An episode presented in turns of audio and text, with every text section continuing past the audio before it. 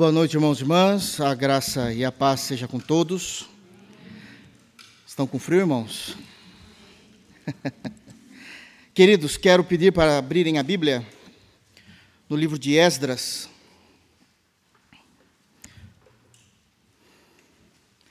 Esdras, capítulo 6.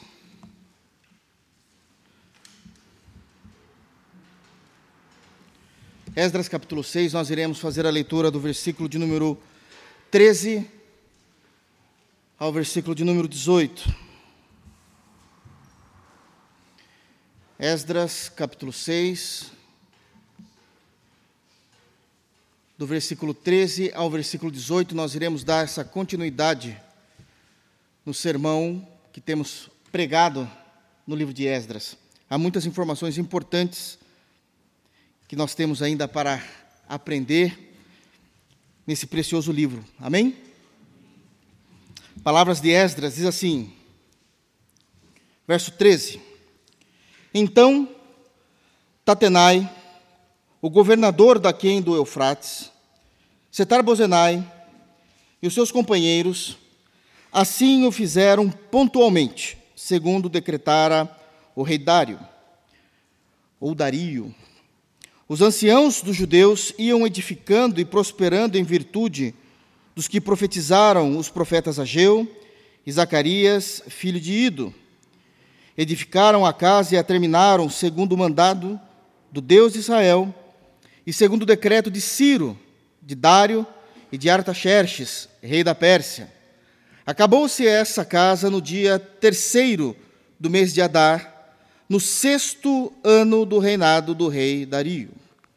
Os filhos de Israel, os sacerdotes, os levitas e o restante dos exilados celebraram com regozijo a dedicação desta casa de Deus.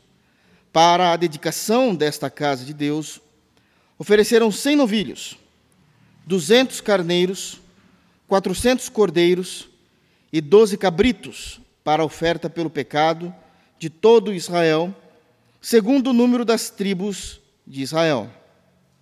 Estabeleceram os sacerdotes nos seus turnos e os levitas nas suas divisões para o serviço de Deus em Jerusalém, segundo está escrito no livro de Moisés. Amém. Feche teus olhos, irmãos, vamos orar, pedindo sabedoria a Deus e que o Senhor fale aos nossos corações. Feche teus olhos. Deus maravilhoso, em nome de Jesus, nós te agradecemos pela tua palavra. É no santo nome de Jesus que nós nos deleitamos nela. Fala conosco, Senhor.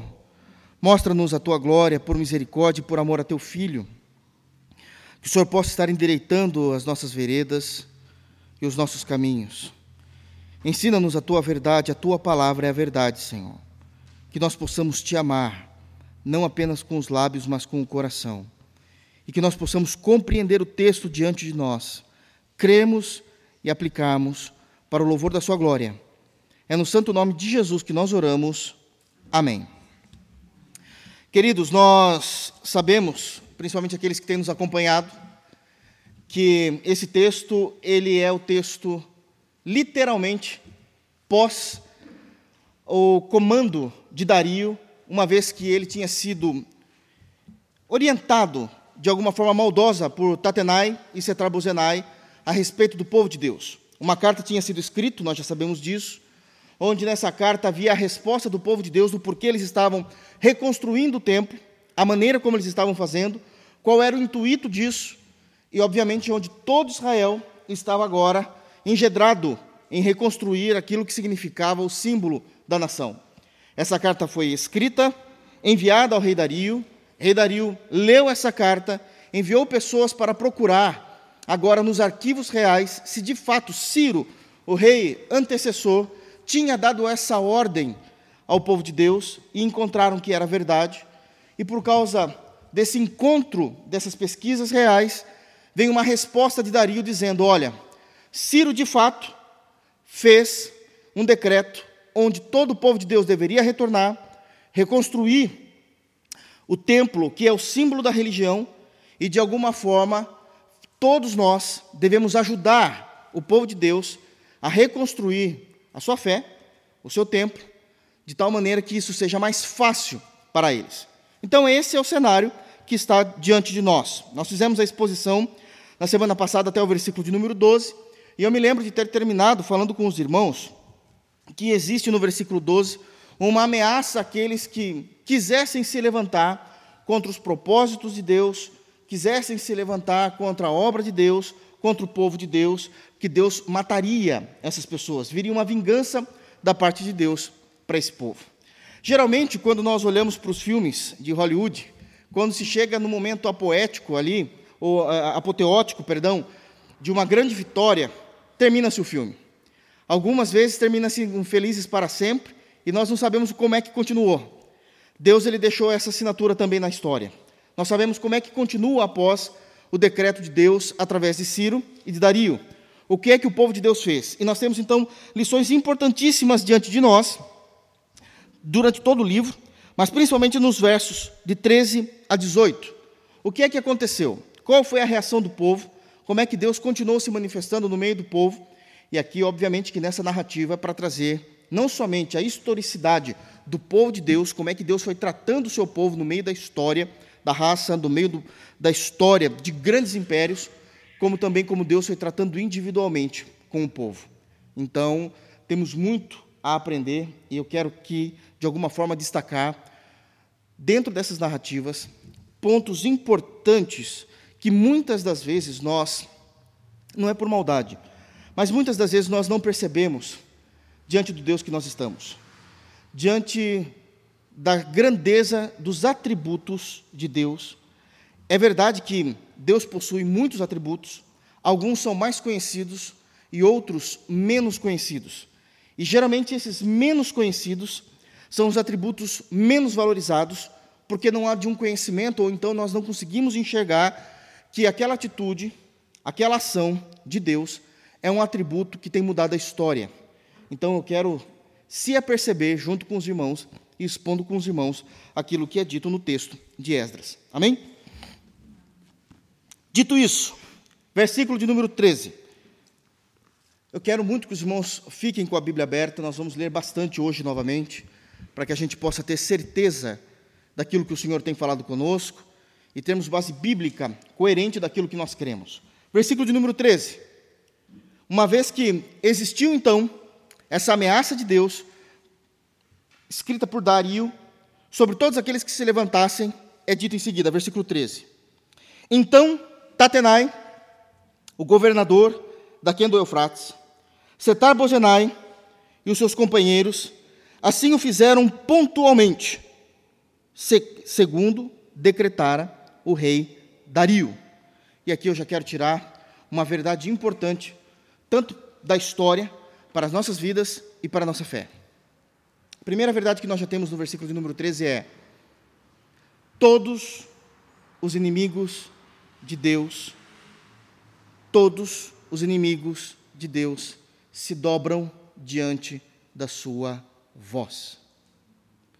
Todos os inimigos de Deus se dobram diante da sua voz. Perceba como o texto está tratando.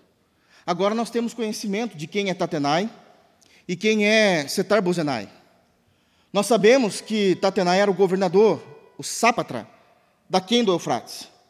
Era ele que comandava e mantinha toda a ordem e a economia de todo o reinado persa do lado de cá do Eufrates. É ele também que tinha se levantado para atribular o povo de Deus. É ele que tinha encabeçado a grande obra de se escrever uma carta e paralisar a reconstrução, paralisar a vida espiritual do povo de Deus. Uma vez que ele tentou de todas as formas, forjando de todas as formas, Dario descreve um decreto por meio de Deus dizendo: deixai-os.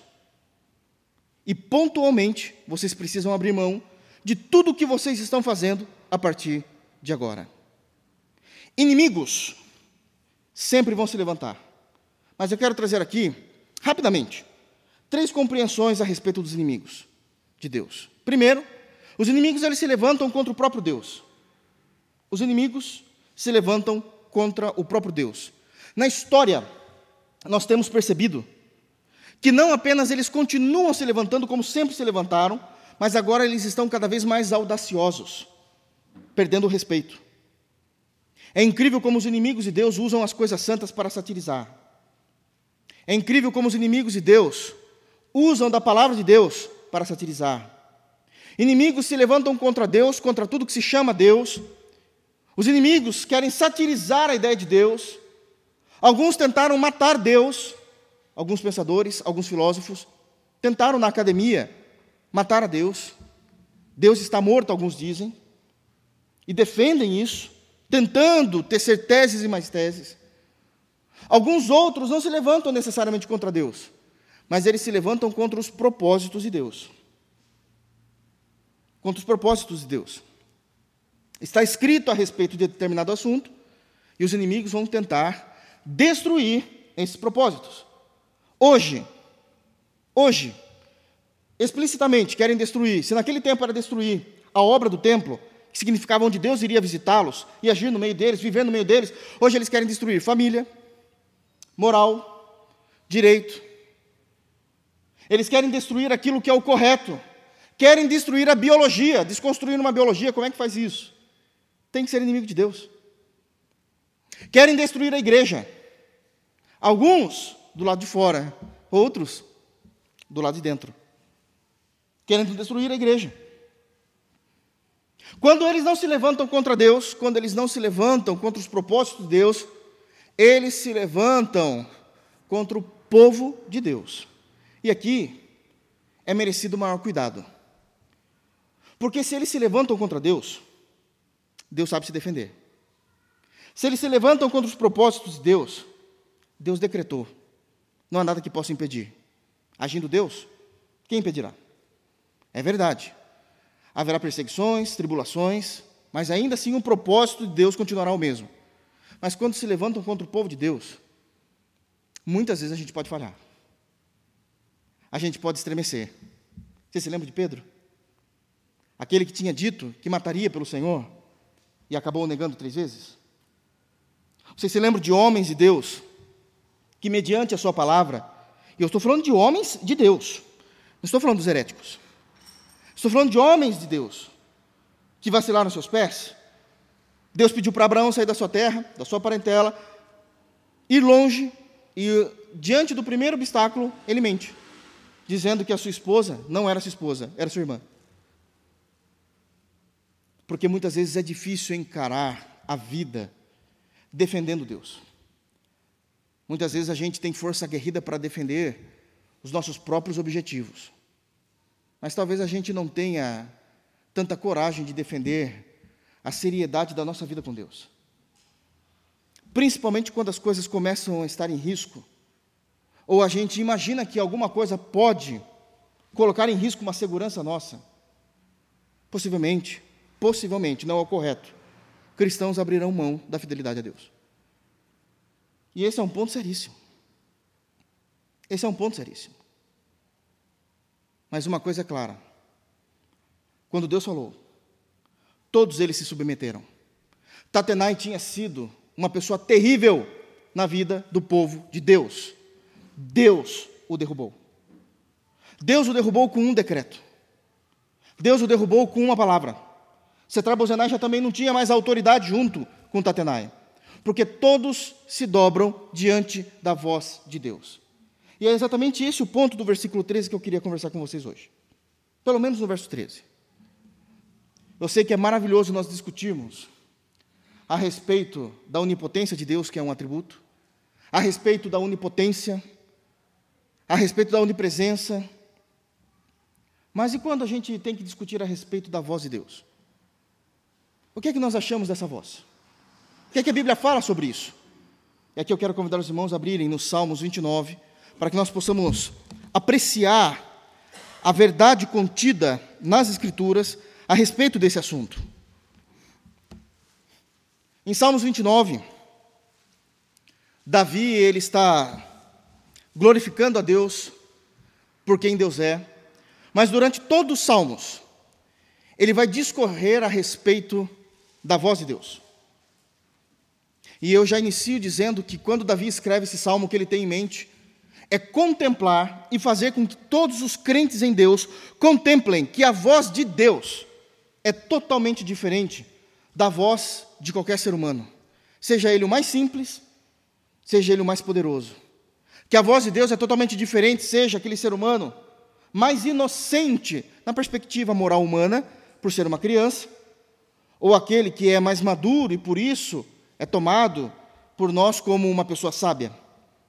A voz de Deus se diferencia de tudo isso. E Davi começa esse salmo, esse cântico, tributando a Deus o louvor, a adoração, e ele vai começar, de alguma forma, a focar na autoridade, na majestade que há na voz de Deus. Davi não é o único que faz isso. Davi não é o único. Durante todas as Escrituras, nós vamos perceber os profetas falando a respeito, com carinho e com temor, da voz de Deus. Nós vamos ver Jó falando da voz de Deus. Jó ele fala que ele não consegue entender ele vai dizer no capítulo 37, no versículo 5, dizendo: Porque Deus troveja maravilhosamente a sua voz, fazendo coisas que eu não consigo entender, porque é altíssimo demais. Mas a maneira como Deus faz, muitas vezes é de uma forma límpida, mas nós não conseguimos ainda dar ouvidos, porque há comichões neles. Olha como Salmos trata desse assunto. Salmos 29, verso 1, nós vamos ler todo o salmo. Olha o que é dito, a gente vai lendo e explicando. Tributai ao Senhor, Senhor nós sabemos que aqui é Yahvé, Yahweh, então Jeová. Tributai a Jeová, filhos de Deus. Tributai a Jeová glória e força. Tributai a Jeová a glória devida ao seu nome. Adorai ao Senhor na beleza da sua santidade. Então aqui já temos algumas características. Devemos a adoração e tributamos essa adoração a Deus por causa que nele há glória e nele há a força, que é traduzido como poder. O poder está em Deus, a glória magnânima está em Deus. Existe uma glória específica ao seu nome, do qual Davi não vai tratar aqui especificamente, mas no versículo 12 ele diz: Tributai a Jeová a glória devida ao seu nome. Então existe uma característica de Deus no seu nome que também é importante, um dia trataremos disso. Adorai ao Senhor na beleza da sua santidade, a santidade de Deus, ela não é somente uma santidade separativa, porque muitas vezes, quando nós pensamos na santidade de Deus, a primeira coisa que vem em nossa mente, corretamente, a primeira coisa que vem em nossa mente é a pureza moral eterna de Deus. Santidade é a pureza moral eterna de Deus. Mas o que a gente esquece é que, na etimologia da palavra, kadosh, santo, significa que ele é separado. Ele é separado, significando que ele é o único da sua espécie. Em que sentido que ele é o único? Santo é separado. Por isso que nós somos santos, separados do mundo, é essa a ideia. E o que é então santos como sendo o único da sua espécie? É que nada se compara a ele, que tem, não há nada igual a ele, mas que também não há a hipótese alguma de Deus relacionar com o pecado humano. Não há possibilidade uma, nenhuma de Deus pecar. De Deus pecar. Então, quando nós pensamos na compreensão de santidade, nós precisamos entender que a santidade de Deus não é somente a sua pureza moral eterna, infinita, não é somente que Ele é o único da sua espécie. Lembre-se que quando nós falamos de Deus, é um único Deus que subsiste em três pessoas, culto de doutrina: o Pai, o Filho e o Espírito Santo. Mas é um único Deus. E também entendemos que ele é aquele que não se relaciona, seja com o pecado alheio, e que não existe a mínima possibilidade dele pecar. É por isso que a Bíblia enfatiza que Deus é santo, santo, santo. O primeiro santo define quem Deus é. O segundo santo enfatiza quem Deus é. O terceiro santo vai trazer ao superlativo quem Deus é. Isso é muito sério a maneira como as Escrituras tratam Deus. Mas essa santidade, ela não é somente pura, ela é bela. Ela é linda, que muitas vezes nós não conseguimos compreender. Davi entende isso e coloca isso na sua adoração, na beleza da sua santidade. Agora ele muda o foco. Ele vai para o foco que ele quer. Ele fala quem Deus é, o que devemos tributar, coloca ali alguns atributos e ele vai se especificar em um. Três. Ouve-se a voz de Jeová sobre as águas. Isso daqui ele está rendendo glória, falando de como existe uma perfeição clara, limpa, audível da voz de Deus. Quando se diz muitas águas, Davi está se referindo aos maremotos, ao barulho ensurdecedor que existia para aqueles que navegavam naqueles mares violentos. Era um som fortíssimo. Com certeza eles não conseguiriam medir os decibéis naquele período, mas era algo extremamente forte, estrondoso. Mas mesmo no meio de um maremoto, quando Deus falava, parecia que aquele barulho, o ruído das águas, não conseguiam atrapalhar a clareza limpa da voz de Deus. É algo que nós não conseguimos entender, só conseguimos sentir e provar. Que no meio dos barulhos e ruídos mais ensurdecedores da nossa alma, quando Deus fala, no meio de todo o ruído, nós sabemos que é Ele falando. Nós sabemos que é Deus falando. Eu gosto muito de falar que a voz de Deus, ela identifica quem é o próprio Deus. Vocês se lembram daquela passagem em que Jesus termina de atender todos aqueles que estavam ao seu redor, já está de noite, ele está cansado, e ele diz aos doze: Passem para o outro lado do mar e eu vou ficar sozinho porque eu vou aproveitar para orar um pouco ao Pai. Ele vai orar e os apóstolos entram no barco e vão passar no outro lado da margem. Acontece lá também um maremoto. E é dito que o mar quase que o barco quase ia pique. De repente Jesus terminou de orar, o mar estava revolto, ele não se importa muito com isso, ele vê que não tinha muito barco ali também, ele não tinha muita destreza com isso também, quem tinha era Pedro, João que eram os pescadores, e se não tem barco, para Jesus não tem problema, eu ando sobre as águas. E ele começa a andar sobre as águas no mar revolto. Naquela altura, os apóstolos estão assustados. E eles começam a ficar com medo disso, o texto bíblico. Até que Pedro olha lá para o horizonte, naquela escuridão, e vê alguém. E os discípulos também olham, porque quando alguém começa a olhar muito para um lugar só, e começa a focar seu olhar, todo mundo quer saber o que está acontecendo. E eles ficaram com medo porque eles viram, segundo eles, um fantasma. O que é que está acontecendo? Que ninguém fica andando sobre as águas. E eles começam a ficar com medo.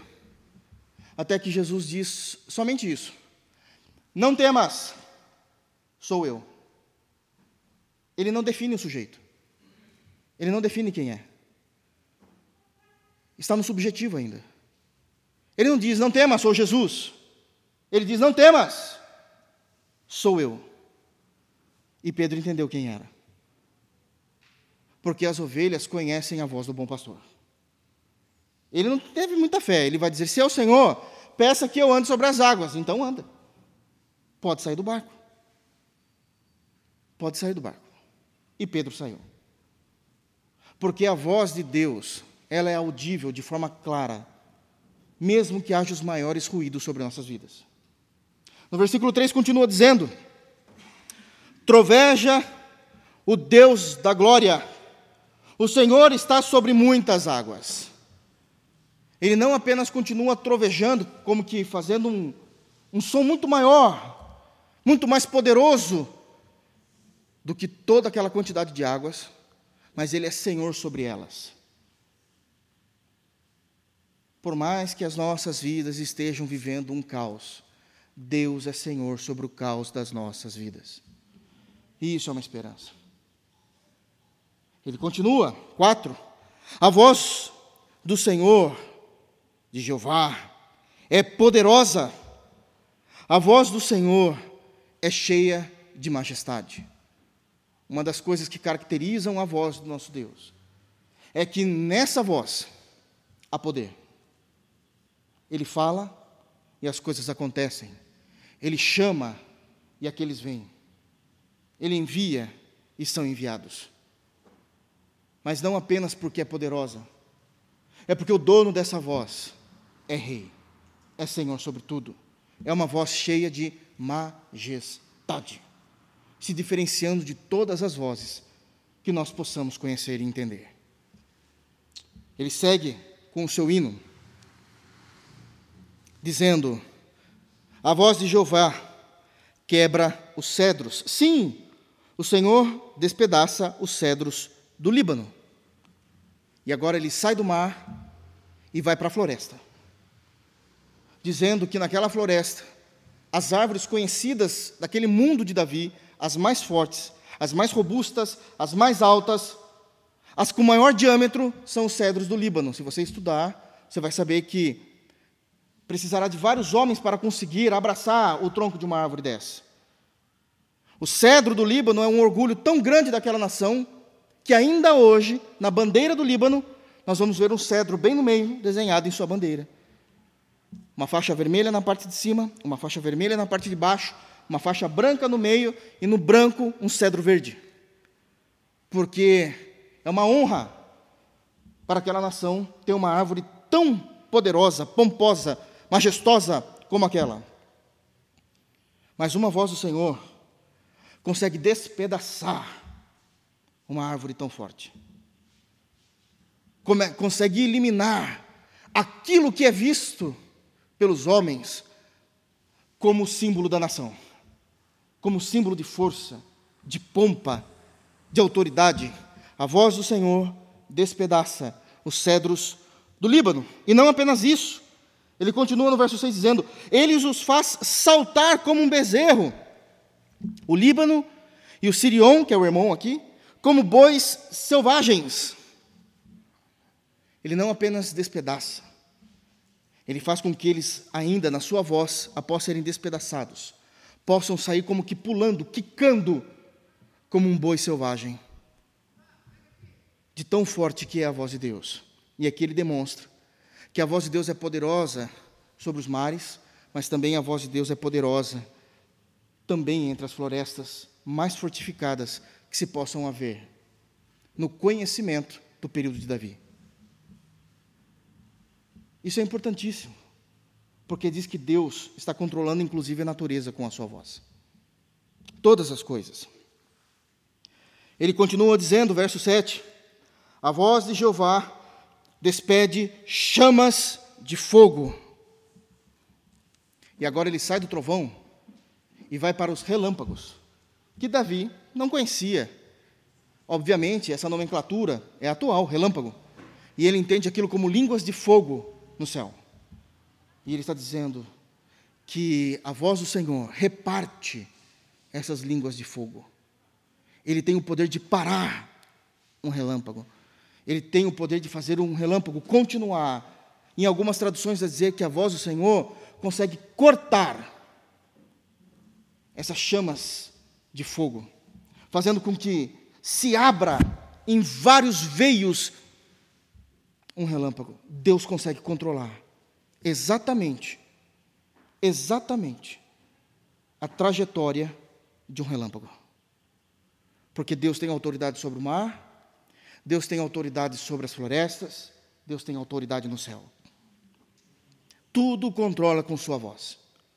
Ele continua dizendo: a voz do Senhor, oito, a voz do Senhor faz tremer o deserto, o Senhor faz tremer o deserto de Cádiz. E ele sai do céu e vai para o deserto. E no meio do deserto, aquele lugar árido, em que não há vida, séquito, terrível, agreste, Deus faz tremer aquele deserto. Deixa eu interpretar isso aqui melhor para os irmãos. O deserto sempre foi visto como um lugar de sofrimento. O deserto não pode ser enxergado nas escrituras como nós enxergamos no século 21. A gente tem equipamento, tem meio de locomoção, tem como sobreviver. A gente também não está falando do período de Jesus. A gente está falando de quase 700 anos ainda antes de Cristo. O deserto é lugar de morte. Muitos poucos sobreviveriam no deserto. Porque o deserto é um lugar que faz o ser humano sofrer. Mas Deus é acima do deserto, porque Deus faz o deserto tremer. Esse tremer não é balançar, esse tremer é gemer de dor. Aquele que causa dor em você é aquele que se submete ao Deus que você serve. Deus pega o deserto com a palma da sua mão e o faz gemer de dor. O deserto de Cádiz, inclusive, que era o maior deserto que eles conheciam na época. Nada é páreo para a voz do nosso Deus. Tudo isso Deus faz sem se levantar do trono, apenas com a autoridade da sua voz. Apenas com a autoridade da sua voz. Entende por que o anjo vai dizer a Maria, no contexto em que ele vai anunciar a gravidez de Maria sobre Jesus Cristo, e ele diz: Não importa que você não tenha tido ainda relacionamento sexual. Maria estava preocupada com isso. Como pode isso? Sou virgem. Ele diz: Esquece. Para Deus, nada é impossível. Para Deus, nada é impossível. Continua-se o texto, e esse louvor maravilhoso. Ele diz no verso 9: A voz do Senhor faz dar cria as corças e desnuda os bosques, e no seu templo tudo diz glória. Sai do deserto, vai para a fauna. E ele também diz que é Deus que controla cada gestação de cada animal no âmbito dessa natureza. É Ele que está controlando soberanamente cada gestação de cada animal é Ele que faz as copas das árvores estarem frondosas, mas é Ele também que faz elas serem desnudadas no seu período e no seu tempo. E no templo deles, que templo, pastor? No templo da criação, toda a criação se submete ao céu. Esse é o templo da criação. Toda a criação olha para o nosso Deus e diz: Glória. A Deus seja a glória. Como é que nós não conseguimos dar glória a Deus por tudo? Como é que pode? 10. O Senhor preside os dilúvios. Ah, os judeus sabiam muito bem disso, né? O Senhor preside os dilúvios, as catástrofes que possam acontecer. Como rei, o Senhor presidirá para sempre. Todas as coisas estão no seu controle da sua voz. O Senhor dá força ao seu povo. O Senhor abençoa com paz ao seu povo. No meio de tudo isso, Davi traz uma palavra de esperança. É esse Deus que decidiu abençoar o povo da aliança. É Ele que trará paz ao povo da aliança, descanso ao povo da aliança. Não tem nada que possa pará-lo. Deus seja louvado. O texto não diz isso, mas eu quero me aventurar um pouquinho com os irmãos numa teologia um pouquinho mais profunda a respeito do que está sendo dito aqui. Na semana passada, é culto de doutrina, eu tenho essa liberdade. Na semana passada, enquanto eu pregava, eu falei que um dos culpados pela demora de Jesus se manifestar em carne foi Judá.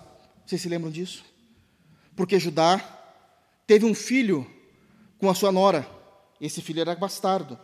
E era dito na lei de Moisés, em Deuteronômio, capítulo 23, que todo aquele que nascesse bastardo levaria dez gerações para ser considerado uma cerimônia importante do povo de Deus.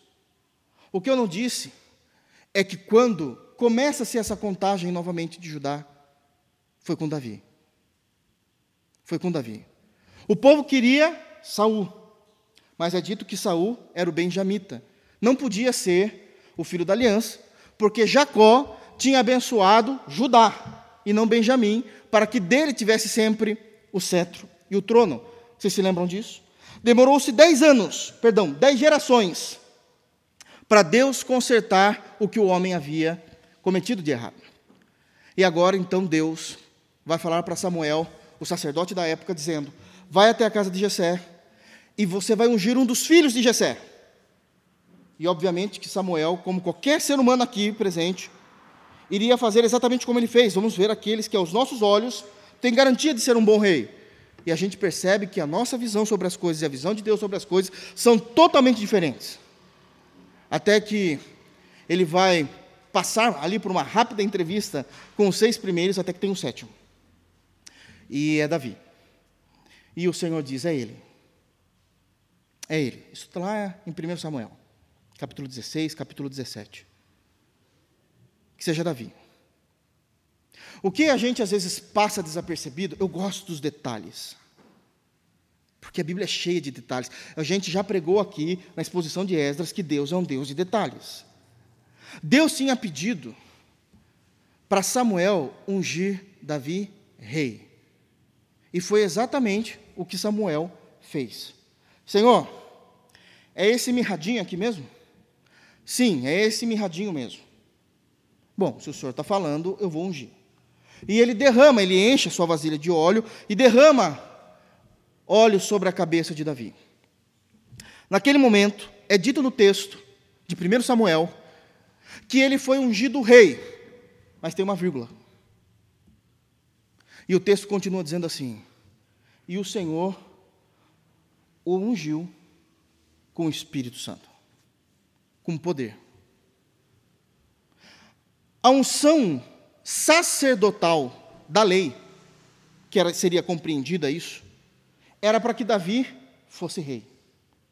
Mas Davi trouxe uma segunda unção, perdão, Deus trouxe uma segunda unção sobre Davi, que era que ele fosse cheio do Espírito Santo, cheio de poder de Deus. E isso foi muito específico apenas sobre Davi. Aos seus filhos é dito que eles foram, eles foram apenas ungido rei. Por isso que continua a dinastia. Mas em Davi, ele foi cheio do Espírito Santo, e ali Deus estava dando um dom para Davi.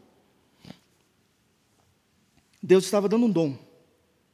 O dom que Deus deu para Davi era o dom da música. Era o dom da música. E Deus não deu esse dom para mais ninguém. Foi um dom específico para Davi. É por isso que Davi é basicamente o único que vai escrever quase todos os salmos, e é ele que escreve os salmos messiânicos sobre Jesus. Porque ele sabia que viria dele o Messias. O poder sobre o dom de Davi era tão grande isso é exclusivo de Davi. Eu estou falando aqui para ninguém distorcer minha palavra.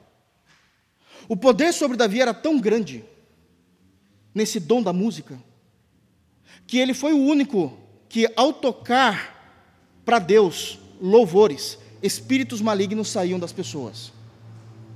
Nunca mais aconteceu isso na história. A igreja do Novo Testamento foi dada a autoridade de expulsar demônios no nome de Jesus, e somente no nome de Jesus. Mas com Davi, quando ele tocava, espíritos malignos saíam das pessoas. E isso aconteceu inclusive com Saul. Está lá no texto, irmãos. E isso aconteceu inclusive com Saul. O que eu quero dizer com isso? É que quando a gente lê Salmos, principalmente os salmos de Davi, nós não nos damos conta que são essas as músicas que ele cantava para Deus. E eram esses os hinos, inspirados pelo Espírito Santo, que expulsava os demônios das pessoas. E que quando a igreja canta os salmos, é esse mesmo poder que havia naquele período de Davi, que passa a existir no meio do culto da igreja. Deus recebe o seu louvor e a sua adoração por outros hinos que são teologicamente corretos, não temos dúvida disso. Mas não há nenhum hino que possa ser escrito que chegue no mesmo poder do poder dos salmos escritos por Davi, porque Deus deu um dom exclusivo para Davi. E quando nós cantamos os salmos, a igreja se reúne para cantar os salmos. O mesmo poder de Deus que existia naquele período é o poder que está no meio da igreja, e muitas vezes a gente não se percebe disso. Isso é seríssimo. Não se esqueçam que quando nós lemos o Salmo 29, por exemplo, era com essa letra que Davi adorava ao Senhor Deus. Ele cantava esse hino para Deus. Demônios saíam de perto. Tamanho era o poder de Deus nos salmos de Davi, nas músicas de Davi. Não porque ele era Davi, porque Deus quis dar a ele esse dom. E não havia nada de inimigos de Deus perto de Davi, enquanto ele tocava a sua harpa e cantava esses salmos. Por isso é importante. Nós, como Igreja Batista, reformada, palavra viva, nós não somos exclusivistas, só cantamos salmos para Deus. Não. Mas nós temos conhecimento que faz parte da igreja cantar no louvor a Deus os salmos. Todos eles. inclusive os de Davi. Isso é extremamente importante. Há um som diferente. Há uma glória diferente que o próprio Deus destacou para ele mesmo. E a gente respeita porque foi assim que Deus quis. Isso é extremamente importante. Estou mostrando para os irmãos biblicamente isso. É que muitas vezes aqueles que amam estudar também, na fúria de ser somente acadêmico, perdem os detalhes da espiritualidade cristã, da espiritualidade dos textos bíblicos. Isso é extremamente importante. Extremamente importante. Voltando para Esdras. Versículo 14. Então, a primeira lição, todos submetem à voz de Deus, e agora a gente entende o porquê, a diferença da voz de Deus e como isso influenciou, inclusive, nos Salmos. A voz de Deus é tributada nos Salmos, num cântico que Deus deu a Davi pelo Espírito Santo, para que Deus fosse engrandecido através não apenas do seu nome, não através da sua honra, da sua glória, da sua força, mas também através da sua voz. Verso 14 diz: Os anciãos dos judeus iam edificando e prosperando em virtude dos que profetizaram os profetas Ageu e Zacarias, filho de Ido. Edificaram a casa e terminaram segundo o mandado do Deus de Israel e segundo o decreto de Ciro e de Dario e de Artaxerxes, rei da Pérsia. Em segundo lugar, uma segunda verdade. O Deus que conclui as suas promessas o Deus que conclui as suas promessas. E isso daqui é algo maravilhoso. É algo tremendo. Por toda a Escritura, aonde você queira procurar a respeito de Deus, você vai ver Deus cumprindo todas as suas promessas. Tudo aquilo que Deus decidiu em seu coração realizar, Ele cumpriu sejam em níveis de decreto, sejam em níveis de promessa. Decreto: Deus definiu que iria terminar a criação, terminou a criação em seis dias. Deus definiu que iria terminar todo o bojo doutrinário, Deus terminou a doutrina no Apocalipse. Não podemos mais acrescentar ou tirar absolutamente nada. Toda revelação, toda profecia após Apocalipse, ela deve ser julgada. ela não deve ser crida de imediato, porque Deus terminou já a sua doutrina, fechou o cânon. Ele propôs no seu coração que enviaria em Gênesis a semente da mulher, e assim se foi, apesar que isso também é promessa. Mas como decreto ele tinha dito isso. Quando vamos para a promessa, Deus definiu em promessa a Abraão que faria de Abraão uma grande nação. Isso não aconteceu? Isso é histórico. Deus definiu que colocaria, tiraria o povo do Egito e levaria para Canaã. E assim se fez. Agora, em nível de promessa, Deus prometeu que enviaria um Salvador. E esse Salvador veio. Todas as coisas que Deus definiu em seu coração, Ele cumpriu, Ele terminou, Ele concluiu e isso é uma segurança para nós, porque há uma historicidade em Deus. As Escrituras testemunham quem é o Deus da aliança. As Escrituras deixam claro quem é o Deus da aliança. Mas existem ainda promessas que não foram concluídas, mas estão no processo.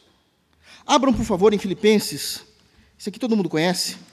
Filipenses, capítulo 1.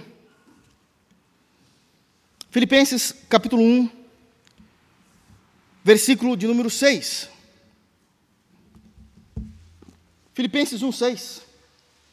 É dito, Paulo dizendo aos crentes de Filipo: Estou plenamente certo de que aquele que começou boa obra em vós há de completá-la até o dia de Cristo Jesus. Deus ainda está obrando em nós. Há muito mais de Deus no seu propósito redentivo, justificador, a acontecer em nós ainda. Há aqueles irmãos que morreram antes do dia de Cristo. Eles podem estar salvos no paraíso. Mas a obra de Cristo não terminou, será terminada no dia de Jesus. No dia de Jesus, em que ele retornar. Quando aquilo que é corruptível se revestir de incorruptibilidade, aquilo que é mortal se revestir de imortalidade, é no dia de Cristo. É no dia de Cristo, então há esperança para nós. Há esperança para nós. Agora, eu quero que os irmãos notem o que está escrito em Esdras, versículo 14. Diz no final do versículo 14: Edificaram a casa e terminaram segundo o mandado do Deus de Israel. Foi Deus que controlou o decreto, continuando o versículo 14, de Ciro, Deus que controlou o decreto de Dário, e Deus que controlou o de Artaxerxes. Só que Artaxerxes vai estar lá em Neemias. Não foi necessariamente a cidade, foi os muros que ele ali ajudou. Quando a gente chegar em Neemias, a gente fala disso. Mas era Deus o tempo todo por detrás disso. Tudo aconteceu debaixo do mandado do Deus de Israel. E aqui eu tenho uma palavra para o seu e para o meu coração. Tudo só aconteceu para o povo da antiga aliança, porque eles permaneceram debaixo da ordem divina. Da ordem divina. Todas as vezes que o povo saiu debaixo da ordem divina, Deus iria cumprir o seu propósito. Podia retardar a demora, obviamente, o cumprimento. Sofreriam a punição por causa disso, porque para Deus tudo é um ponto pedagógico para nos ensinar. Só Deus para ter essa paciência. Só Deus para ter essa paciência. Mas enquanto eles estavam debaixo da tutela de Deus, eles tinham o cuidado de Deus, a provisão de Deus, a orientação de Deus e os milagres de Deus. Todas as vezes que o povo estava debaixo do mandato de Deus, eles tinham essas quatro características da vida, da experiência da vida em Deus, e hoje podemos falar da vida em Cristo, baseado nesses pontos. Olhem para o deserto.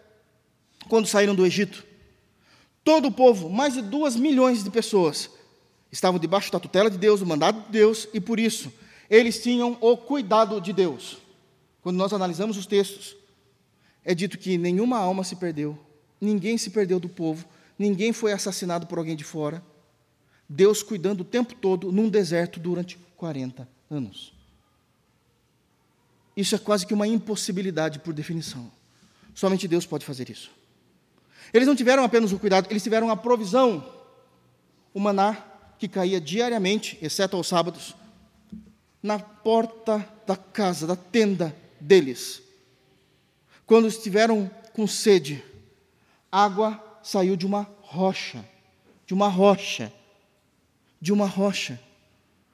No deserto eles não tinham nenhum shopping para eles comprarem roupa. É dito que Deus fazia conservar a roupa no corpo deles, de tal maneira que as crianças, conforme iam crescendo, a roupa ia crescendo juntos, as sandalinhas iam crescendo juntos. Deus é o Deus da provisão, mesmo quando existe uma impossibilidade, porque é Deus. Nós vemos a orientação, nós temos a orientação de Deus. Durante o dia, o Senhor nos guiava com uma nuvem durante a noite numa coluna de fogo. Não somente cuidando, mas orientando aonde eles deveriam estar. Quando a nuvem ou a coluna, de acordo com o dia ou com a noite, parava, eles deviam parar. Quando a nuvem começasse a andar ou a coluna começasse a andar, eles deveriam andar. Deus orientando. O que o povo fazia? Murmurava, lamuriava. Debaixo do mandato de Deus nós temos os milagres. Eu poderia citar os mesmos: o maná, a água da rocha, a roupa no corpo. Mas o que dizer, ah, irmãos, o que dizer das cordonizes, quando eles quiseram comer carnes e Deus enviou as aves para eles comerem? O que dizer da abertura do Mar Vermelho?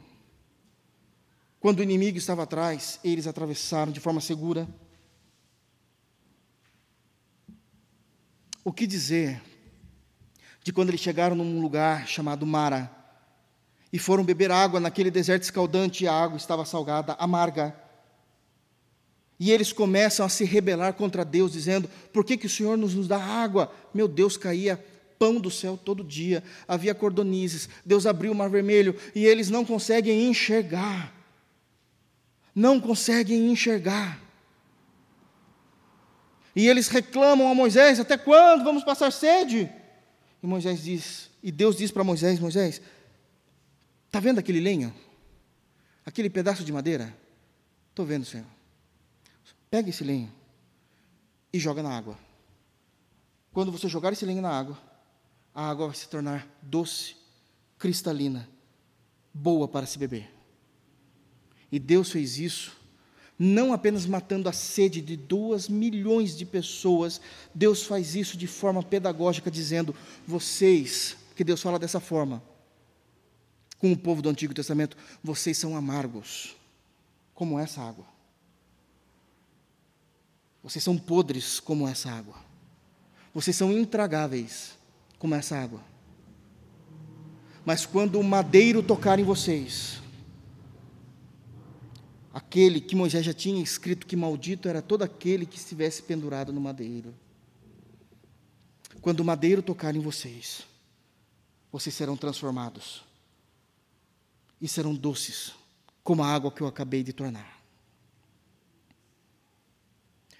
Deus sendo Deus sendo provocado à ira. E no coração de Deus havia a misericórdia de ensinar o que Deus faria com o seu povo um dia.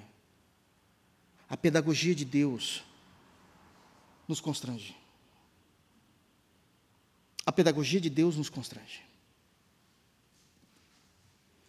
Continuando, verso 15.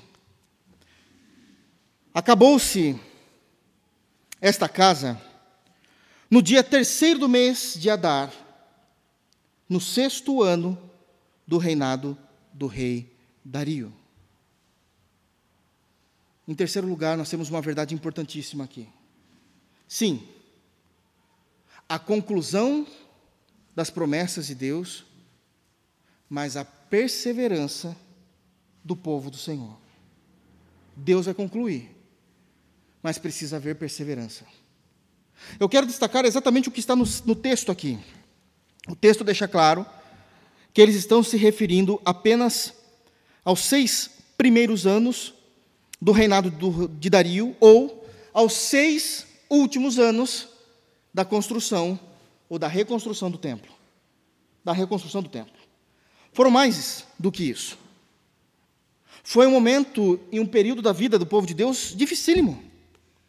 Esses seis últimos anos foi de grande tribulação, foi de angústia. Se os irmãos voltarem, por favor, no capítulo 4, olha o que acontece.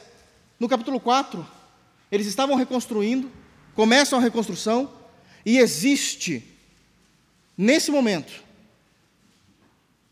pessoas tentando se infiltrar na fé, se infiltrar na obra, sendo inimigos. Olha o que é dito no versículo 4: Ouvindo os adversários de Judá e Benjamim, que os que voltaram do cativeiro edificavam o templo ao Senhor, Deus de Israel, chegaram-se a Zorobabel e aos cabeças de família e lhe disseram: Deixai-nos edificar convosco, porque, como vós buscaremos a vosso Deus, como também já lhe sacrificamos desde o dia de Esar-Radon, rei da Síria, que nos fez subir para aqui.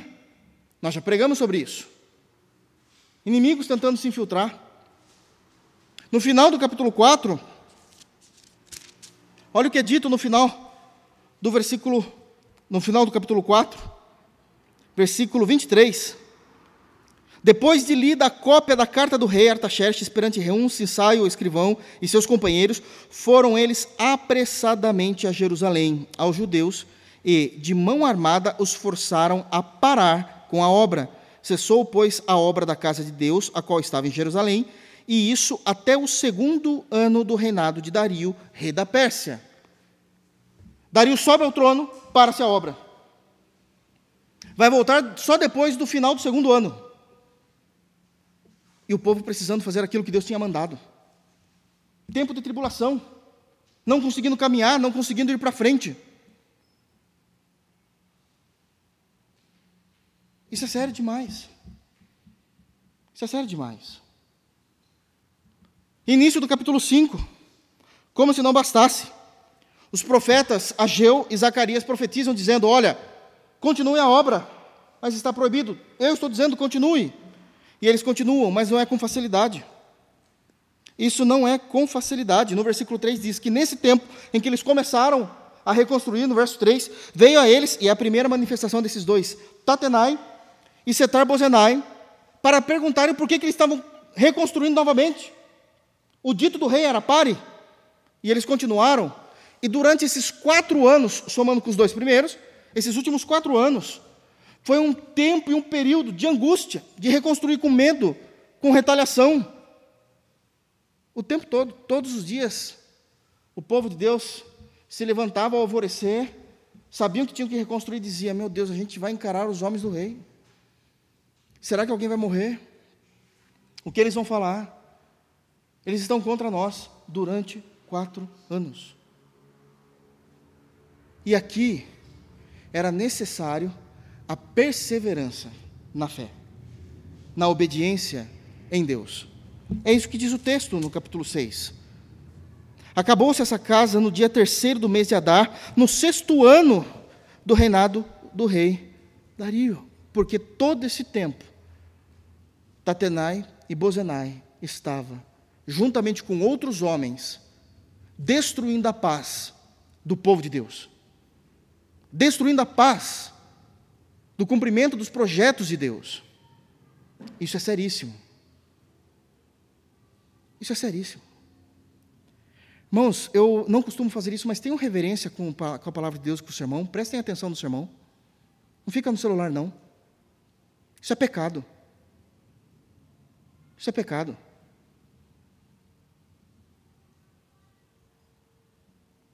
Isso é falta de educação comigo também, que me preparei. Isso é falta de educação com o povo de Deus. A gente tenta se fazer, se passar por bobo, mas às vezes é difícil, irmãos.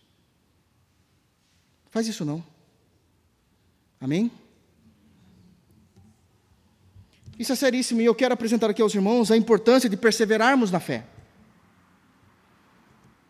A importância de como a Bíblia trata a questão de perseverança da fé. Primeiro, por favor, abra comigo, em Salmos 40. Olha o que a Bíblia diz a respeito da perseverança e como isso era necessário no meio da tribulação. Novamente, Davi, orando e olhando para os livramentos que Deus tinha feito. Porque, irmãos, às vezes é importante nós olharmos para o nosso retrovisor, retrovisor da alma, e percebermos quantas coisas Deus fez por nós e o quanto de fato nós temos sido fiéis a Ele. Davi faz isso. Salmos 40, é o momento em que ele vai cantar a Deus por tudo que Deus tinha feito a ele, por tudo quanto Deus tinha o livrado. Ele diz no verso 1, tratando a respeito da perseverança: Esperei confiantemente por Jeová. Ele se inclinou para mim e me ouviu quando clamei por socorro. Tirou-me de um poço de perdição, de um tremedal de lama, colocou-me os pés sobre uma rocha e me firmou os passos. E me pôs nos lábios um novo cântico, um hino de louvor ao nosso Deus. Muitos verão essas coisas, temerão e confiarão no Senhor. Ele sabe o que ele tinha passado. Ele sabe como tinha sido a sua vida desde o período de Saul, a perseguição de Saul, na caverna de Adulão. Ele sabe como estava a família dele. Ele sabe como estava a sua angústia e como Deus ainda estava mantendo a sua misericórdia. E ele espera com paciência em Deus, porque ele sabia que Deus iria ouvir a sua voz. Deus não nos abandona. Deus não nos abandona. E isso é uma segurança. Mas não apenas isso. Paulo vai teologizar, como sempre. Paulo gosta de fazer isso, dissertar sobre o assunto. Abre Romanos E olha como ele vai tratar a respeito da perseverança, ele vai usar Abraão, Romanos 4. Vai usar Abraão como esse exemplo. Olha o que é dito em Romanos, capítulo 4.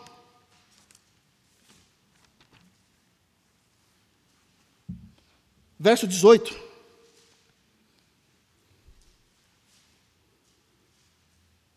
Abraão 4,18. Olha o que é dito. Paulo dizendo: Abraão esperando contra a esperança, creu, para vir a ser pai de muitas nações, segundo lhe fora dito, assim será a tua descendência. E sem enfraquecer na fé, embora levasse em conta o seu próprio corpo amortecido, sendo já de cem anos e a idade avançada de Sara, não duvidou, por incredulidade, da promessa de Deus, mas, pela fé, se fortaleceu, dando glória a Deus, estando plenamente convicto de que ele era poderoso para cumprir o que prometera. Agora deixa eu explicar isso. O texto às vezes parece estranho quando diz no versículo 18: é, Abraão esperando contra a esperança. A ideia de esperança aqui é expectativa. Qual é a expectativa? Senhor, tenho 100 anos. Todos os dias, quando eu acordo, a morte me chama. Todos os dias, o meu corpo, que ele vai falar do seu corpo amortecido aqui, todos os dias, quando me levanto, o corpo me lembra quantos anos eu tenho. Quando eu olho para minha esposa, por mais que eu a ame, eu sei quanto, quantos anos ela tem, eu sei das dores que ela reclama, eu sei da fadiga que ela tem, eu sei o quanto demora para, para, para ela fazer aquelas atividades domésticas que ela fazia rapidamente antes, e como ela demora para fazer isso hoje. A expectativa nossa é a morte. Mas eu não estou desfalecendo. Porque todos os dias, quando eu levanto, por mais que eu olhe para o meu corpo e veja no meu corpo a morte me chamando, se o Senhor falou que o Senhor trará um filho, assim eu creio. E Deus trouxe um filho a ele. Mas isso não é o mais bonito da história. Abraão não tinha ideia do que estava acontecendo quando ele acreditou, quando ele creu. Olha o versículo de número 22. Olha o que é dito por Paulo por meio do Espírito Santo 22. Pelo que isso lhe foi também imputado para a justiça. Abraão não tinha nas suas mãos as escrituras como nós temos. Abraão não tinha os profetas escritos. Abraão não tinha a lei de Moisés. Abraão é muito, muito antes de Moisés. Abraão não tinha, muito menos, o Novo Testamento, a nova aliança. Qual era a única qual o único foco de fé que Abraão tinha? Somente a promessa. Nós temos a Bíblia toda.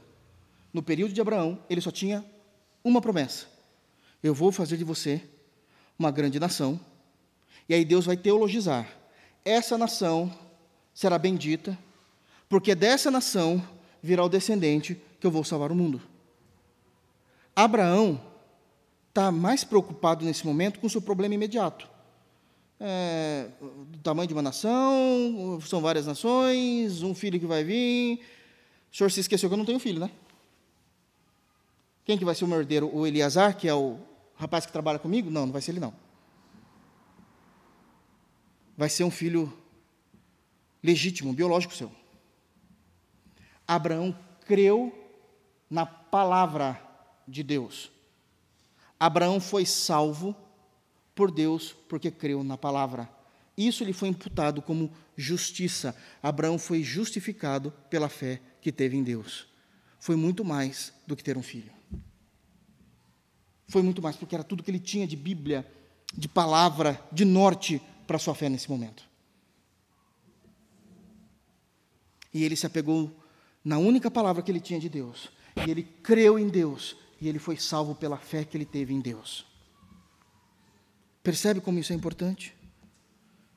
Tiago, capítulo 5. Perseverança. Olha como Tiago vai traduzir isso na prática da igreja cristã. Tiago, capítulo 5, versículo 11. Terminando já a sua carta, Tiago diz no versículo 11: Eis que temos por felizes os que perseveram firmes. Percebem? Isso é a ideia de perseverança. Os que permanecem, os que perseveram firmes. Tendes ouvido da paciência ou a perseverança de Jó. E aqui é lindo, porque Tiago está afirmando que Jó foi uma história real. Não é uma parábola como muitos teólogos né, libertários querem dizer hoje. Não, aquilo foi só uma parábola para significar alguma coisa. Não, isso é real. Isso é real. A Bíblia confirma isso. Tendes ouvido a, a perseverança, ou a paciência de Jó, e vistes que fim o Senhor lhe deu. E aí ele explica qual é o fim. Porque o Senhor é cheio de terna misericórdia e compassivo. Deixa eu explicar isso. Tudo que Jó passou é verdade. Jó falhou e muito, mas Jó manteve a fé. Quase desistiu, mas manteve, foi perseverante. Reclamão. Quem não seria? Quem não seria na situação de Jó? Mas ele se manteve. A discussão dele não era se Deus existia. A discussão dele era por que, que estava acontecendo aquilo. Mas ele manteve a fé. Quando Deus se manifestou para Jó, Tiago diz que Deus veio com terna, caridosa, amável, misericórdia e foi compassivo com seus erros. Primeiro fez Jó se arrepender, ele se arrepende, ele fala que ele coloca a mão em sua boca para não falar mais contra Deus. Ele se arrepende e Deus o enche de misericórdia terna, amorosa. E o que é que Deus faz na misericórdia?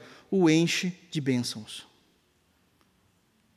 Devolve as suas ovelhas em dobro, seus camelos em dobro, seus bois em dobro, restitui ali a quantidade de filhos que ele havia perdido porque na misericórdia de Deus não é somente o Deus compassivo que se manifesta. Na misericórdia de Deus nós recebemos bênçãos de Deus, e Ele está trazendo isso para o Novo Testamento, dizendo: olha, quando Deus teve misericórdia de você, Ele te curou. Percebe? Não, não é só a misericórdia para impedir a justiça direta de Deus, é aquela misericórdia que acompanha a bênção. Não é só Deus ter deixado de o julgar, por causa da sua misericórdia. É o Deus que abençoa junto com a misericórdia. Então, na misericórdia de Deus, Ele restaurou a sua vida. Na misericórdia de Deus, Ele abriu a porta que você queria. Na misericórdia de Deus, Ele te abençoou. Mas nós, muitas vezes, temos um coração duro e não temos o amor devido a Deus. A misericórdia de Deus acompanha as suas bênçãos, irmãos. Isso é uma realidade do Novo Testamento. E nós precisamos crer dessa forma. É assim que nós cremos. É assim que nós cremos. Só vamos até aqui hoje. Há muito mais a se falar. Que Deus continue guardando os nossos corações. Que Deus nos molde. Deus nos molde a imagem de Cristo. Isso é um desafio diário mas que Deus, em Sua misericórdia, nos abençoe de sermos cada dia mais parecidos com o nosso Salvador. Que o Senhor continue derramando bênçãos sobre nós em Sua misericórdia. Que Deus é um Deus que vai completar todos os planos dele sobre a sua, sobre a minha vida, mas sabemos que precisamos perseverar na fé.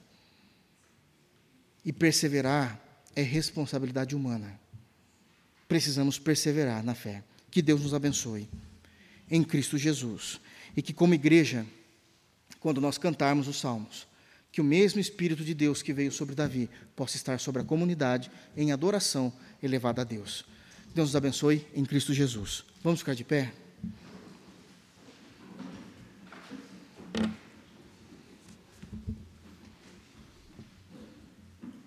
Feche os teus olhos.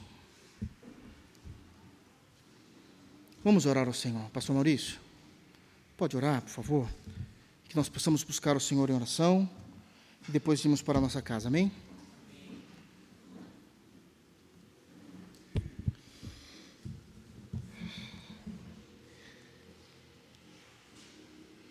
Nosso Pai, nosso eterno Deus, viemos a Ti em nome do Senhor Jesus Cristo e nos méritos de Cristo.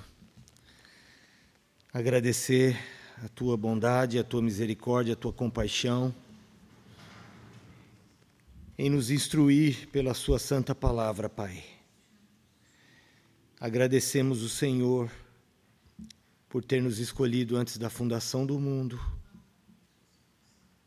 Agradecemos o Senhor por ter nos chamado no tempo do Senhor em, na vida de cada um de nós, por ter nos dado um novo nascimento, por ter nos justificado, selado a nossa alma com Teu Espírito Santo para o dia da redenção. Senhor, obrigado por tudo que o Senhor fez por nós, porque é graça sobre graça. Louvado seja o teu santo nome. Louvado seja a tua santidade, Senhor. Louvado seja a tua onipotência, a tua onisciência, a tua onipresença. Louvado seja todos os teus atributos, Senhor, todo o teu ser. Louvado seja o Senhor pelos séculos dos séculos, por meio de Jesus Cristo, nosso Senhor. Senhor, leva-nos em paz para nossa casa, livra-nos do mal, livra-nos de todas as tentações, para que nós não venhamos pecar contra o Senhor. Ajuda-nos pelo poder da graça, enche-nos do teu Espírito e nos guia pelo teu Espírito e pela tua palavra. Senhor, nós te agradecemos por tudo em nome de Jesus. Amém. Que a graça de nosso Senhor Jesus Cristo, o amor de Deus, a comunhão